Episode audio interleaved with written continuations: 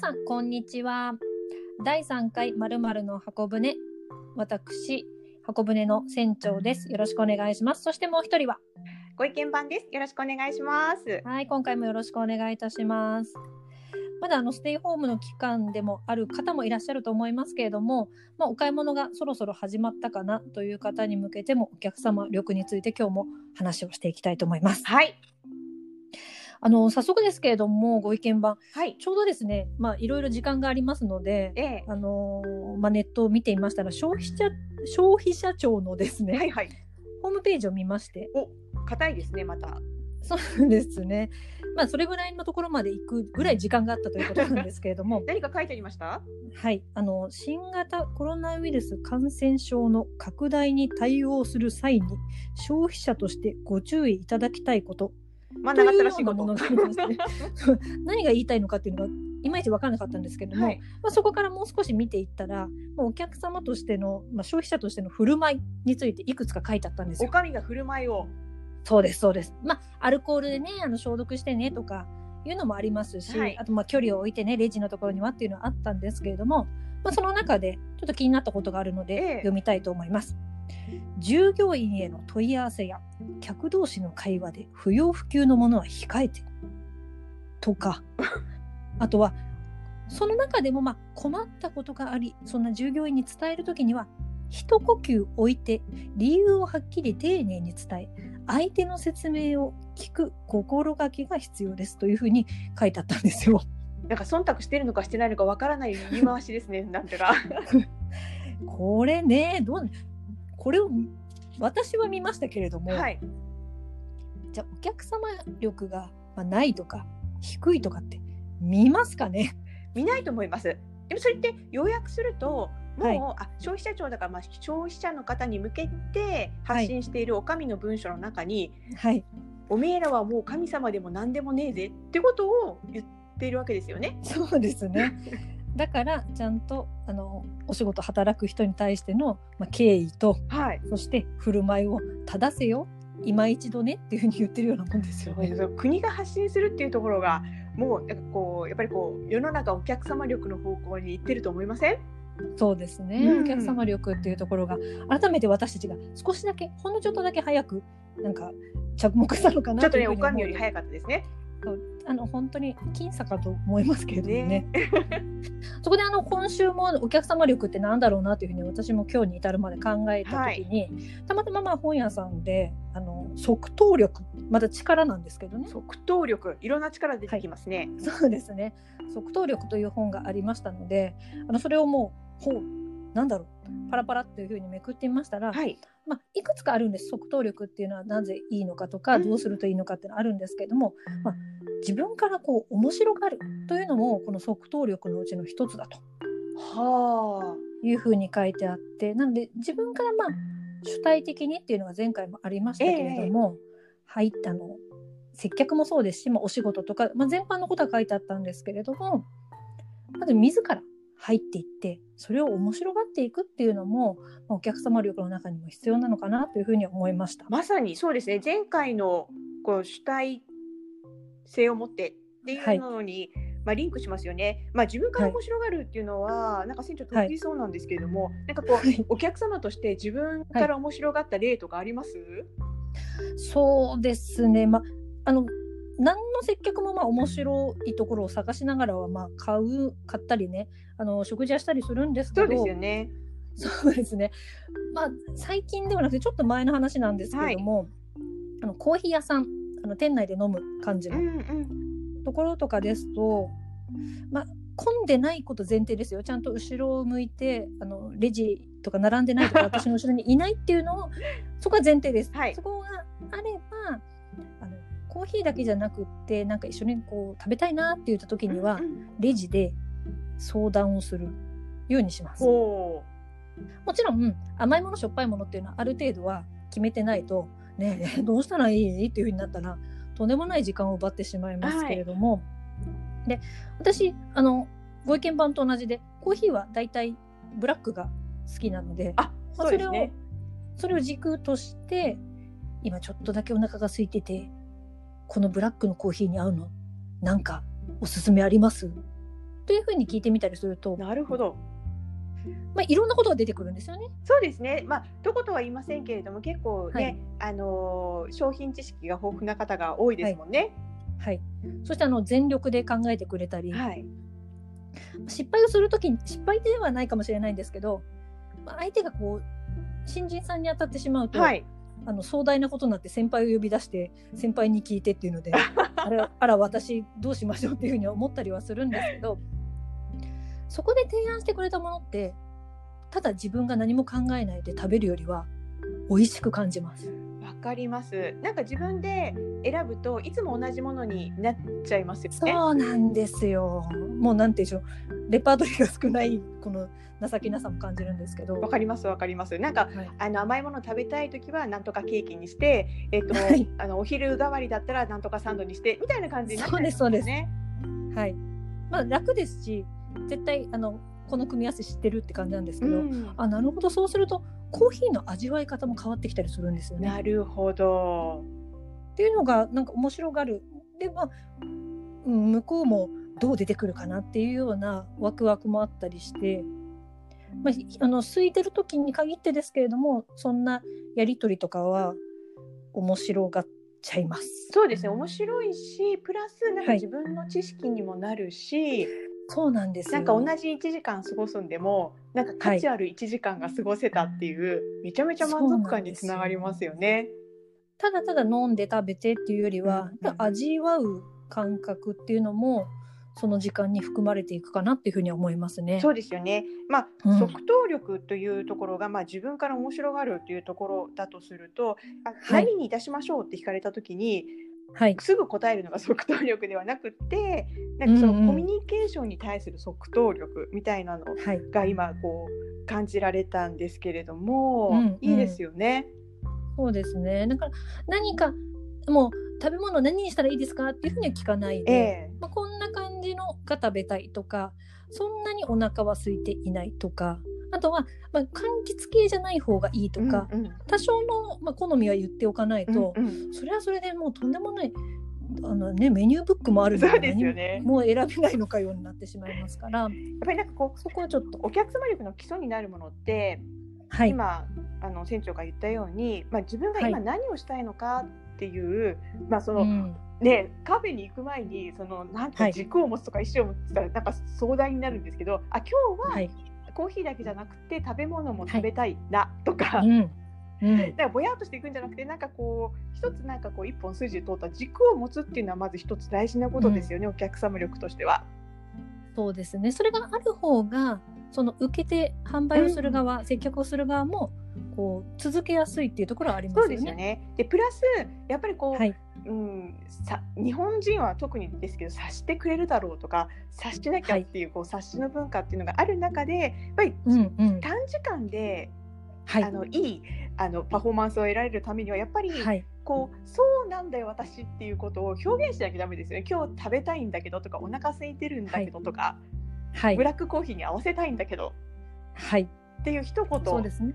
表現力はい。だから軸をただ持ってるだけじゃなくて、そこをちゃんと明らかにするっていうことはあるといいですよね。そうですよね。やっぱりそこをなんかさしてよっていうことじゃなくて、きちんとそんなに難しいことじゃないと思うんですけれども、いう表現するっていうのもお客様力の中では、はい。こう大事なことかなって思います。そしてうん。でもあまりにも強固ななんかこう軸と表現を持つとか、ちょっときつい感じになりますよ。私はって今日甘いものは絶対食べたいのよ300円以内でみたいなことになっちゃうとそうですね。大変なこと決めなさいよ、あんたみたいなね。になるし相手にその知識をあの過重に求めてしまうのも良くないですよね。だとしてな,、なんかさっきみたいに新人ちゃんに当たってしまった場合は「あいいのいいの、はいそこまでしなくて」っていうそうそうそうそうそうそう。なんていうか寛大な気持ちというかこのはい余裕のあるお客様力というのもお客様力だったりとか。そうですね。うんあとまあ、そうん、残念ながらこうおうこういう風なものが来たのかっていうのがちょっとこうお腹がいっぱいになりすぎちゃったなとかあったとしてもあでもう少し伝え方変えればよかったかななんてうん反省にもつながってはいきますそうでねす。よね。な割とこう、ですのでこうお客様力って、まあ、今回3回やってきたわけなんですけどもはい。結局は今言ったはい。3つかなっていう感じしません、なんかこううん。軸を持って自分の軸を持って。いきましょう、はい。お買い物とかサービスを受けるときにっていうのがまず一つでもう一つは、さしてよじゃなくってやっぱりこう少しでもいいからこう表現していく私こういうのが食べたいとか着たいとかね。こうなりなんかヒントみたいなのでもいいです。よね。全部こうっていうのは整理もついてないでしょうから、ただなんか思いついたことをポンポンって言ってくれる表現だけでもあの自分にとってもいいお買い物ができますね。言葉に出すことによって整理できたりとかするのでね。はい。でやっぱり最後は、まあ、人間力とも言えるかもしれませんけれども、うん。相手に過度に求めないしでも自分の方にもこう余裕を持ってうん。受け入れる力みたいな、そうですね。そういういっぱいいっぱいだとねねなんかこうイラッとしたりとかがっかりとかになってしまいますからね。えーここはやっぱり大事なところかなっていうところでお客様力、うん落ち着きましたかね？そうですね。またこういったところも意識して、なんでしょう、い一回、そんなにもうしばらくは回数多く接客を受けるってことはないと思う。ねとしたら、あ今回の私お客様としてどうだったのかななんていうのも私もそうですし、まあ、皆さんも振り返っていただけるとより良いお客様力と、まあ、販売力っていうのの向上にもつながってくるのかなと思います。じゃあちょっといろいろなこ、ね、ところがまあお店も再開していることだし少しだけ街に繰り出しますか。そうですね。またあの第3回までは一旦ここで終了ですけれども、まあ、次回はちょっと私たちのい出かけられたらレポートなどもお伝えしていけたらと思っております。お客様力を発揮しましょう。はい。では後半ですけれども、お待たせしました手相コーナーでございます。まあ、手相といってもね、まあ、指の話とか色の話とかばっかりしてきたんですが、はいちょっとさいはい。一回締めるということで今日はですね、はい指の中でも指輪の話をしたいと思います。指輪ですね。あはい。のーまあ、お店も再開してよしやるぞって心機一転張り切ってる方もはいいらっしゃるし、よしお買い物行くぞと あの張り切ってる方もい。らっしゃると思うんですがまずですね、はい指には結構ね意味があるんですね。意味がなのではいここに、あのしたらすごくいいだろうバランスいいなと思ってみんな適当にしてると思うんですけれどもまず、はい薬指にする人ってすごい多いじゃないですか女性特に。まあそうですねまあこれはですねみんなの常識の通りです。あのパートナーとか、配偶者とはい。か恋人とかというはい。意味なので、ここにすることによってその特定の方のとの仲を深めたりとか精神安定になるということなので実はいる方はどんどんつけてほしいんですけれどもいない方に関してはここにつけることによってはい。出会いがなくなります。はい。なくなりますか？なので魔除けみたいなものですね、はい。だなのであの出会いが欲しいなっていう方はぜひ薬指は外してください。なるあの通常まあ結婚されてる方ってつける方は左の薬指ですけど、右っていうのも実は薬指に。関しては右左一緒なんですよ。一緒なんですか？なんでどっちにしても実は一緒なんです。まあいろんな説が諸説あるんですが、ねどちらにええええ。しろあのパートナーの指なので、はい。としたらじゃああの募集中というか新しい出会いがっていう方は右にくす右の薬指っていうのもそうなんですね。あの相手がいる、うんほんのりでもいる方がその方とうまくやっていくとか、その方とお付き合いすることによって心が安定するっていう意味になるので、うーんあのいない方はやめましょう。わかりました。じゃあ薬指についてはそれです今ねね。左手右手っていう話があったんですが、まあ、基本的には意味があって、右手がはい行動力を示すんですね。はい行動力がで右手。左手はいが受け身だったり内面っていう意味なんですよ。うで、えっと、まずですね、えっとまあ、仕事をはい。皆さんなさっている方が多いかなというふうに思うんですけれども、あのはい。まあ、今回ねこんなことがあってもう心機一転はい。新しいスタートって考えている方はですね、ぜひうん。左手の人差し指に指を合わせてみてください。左手の人差し指。で、はい。ここは新たなスタートとかあと迷いを消し去るっていう意味があるんですね。ですのでよしやるぞうん新しいことっていう時にはぜひ左手の人差し指。うーん左手の人差し内面。そうか。その自分の意思を。。迷いを消してよっしゃって思う時ですね。うーんで同じく左手の中指と中指と？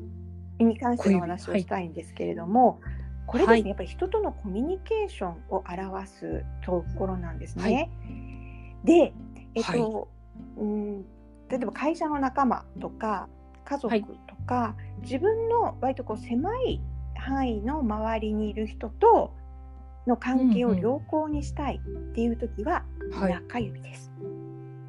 左のそうです中指。うん。なので周囲の関係がちょっとギクシャクしてきたりとかなんかちょっと気になるなっていう時は、真ん中にすると関係が良好になります。保証しませんけどね。はい。まあいろいろな理由でギクシャクするかもしれないですからね。で小指は逆にですね、あのはい今いる周りの人ではなくって新しい出会い、いそれはあのうん彼氏彼女ということではなくてなんかこう新しいお客様とか、新しい、あのなんか出会い楽しい出会いとか、うん。あうんそういう方とこう仲良くこう楽しくなりたいななんていう時は左手の小指です。左手の小指が新しい関係。そうこれもコミュニケーションの指と言われてますので、はい。うんうんうんうん。なるほどね。こう指輪をするってこうなんでしょう。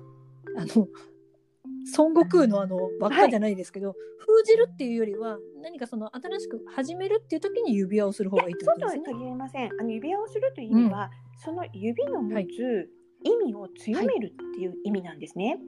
で、例えば小指小指だとコミュニケーションの指。で薬指だと配偶者とかパートナーとか恋人の指って、まあ、はい。いろんなあの説があるんですけどね。でそこに指輪をするということは、そのパワーを強めるということになるんです。はい、ん。わかりました。右側行きましょう。右は行動力を表すので、あ行動力ですね。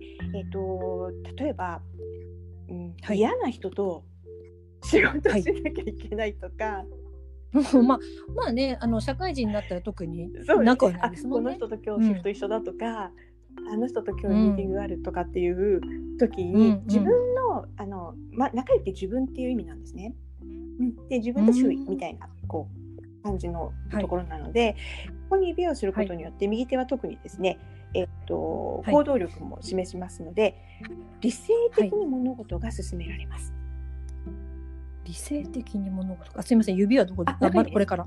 はい、右手中指中指理性的に。こう自分のはい。指なんですけども、自分のところにキュッと中指入れることによって指輪することによって、うん嫌な人とか周りに環境はあまり良くないんだけれども自分の心を沈めて、あのうん。ロジカルに理性的に、うん。あの物事を進められますよっていうことです。感情的にならないっていうことです、なるほど、感情をじゃあ抑えたいときには。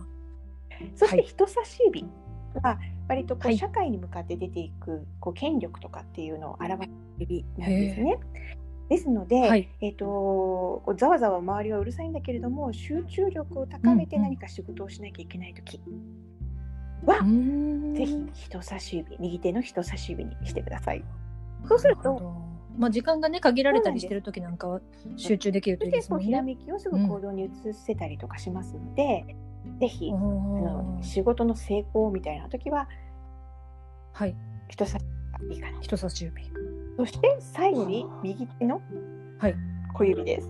はい小指。ではい。右手の小指はですね、まあ、コミュニケーションの,、はいあの指でもあるんですが表現力はいアップ、で自分の魅力をアピールができるということなので例えば、うんはいはい。今日プレゼンがあるとか人の前で喋んなきゃいけないとかなんかこううん人の前で目立つようなことをしなきゃいけない時ってあるじゃないですか。で、はいそういう時には力をくれます。自分をより魅力的に見せてくれるというような効果。ありますので行動力、右の小指。ぜひなるほどねあの実行していただけると少し守りみたいな感じになって、よりはないんかこう、い、い行動ができるのかなって思いますので、うんぜひ参考にしてみてください。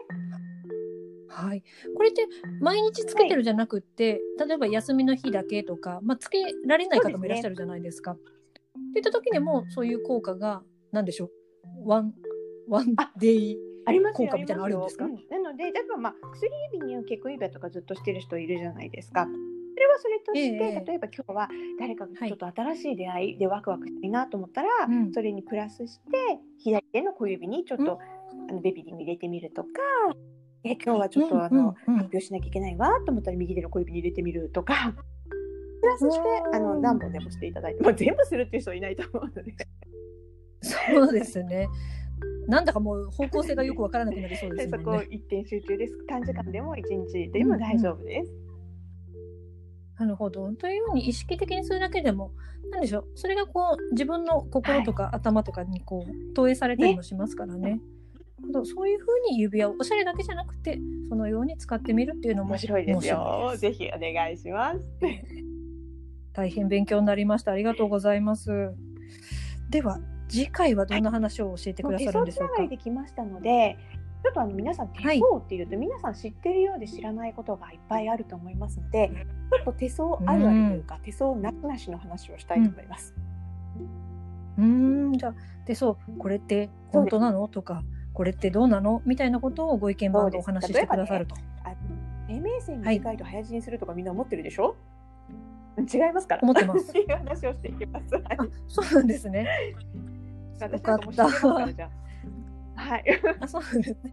あそうなんですねっていうふうに返していいのか今わからなくなってしまったんですけれども、じゃあそういったお話をまた教えてくださるということで楽しみにしております。ということで第3回、えー一旦このお客様力については終了でまた第4回リニューアル第1回と言えばいいんでしょうかねもう続けていきたいと思います。でもこういったようなテーマを扱ってほしいなどがございましたら、えーご連絡いただけますと嬉しいです。はい、嬉しい。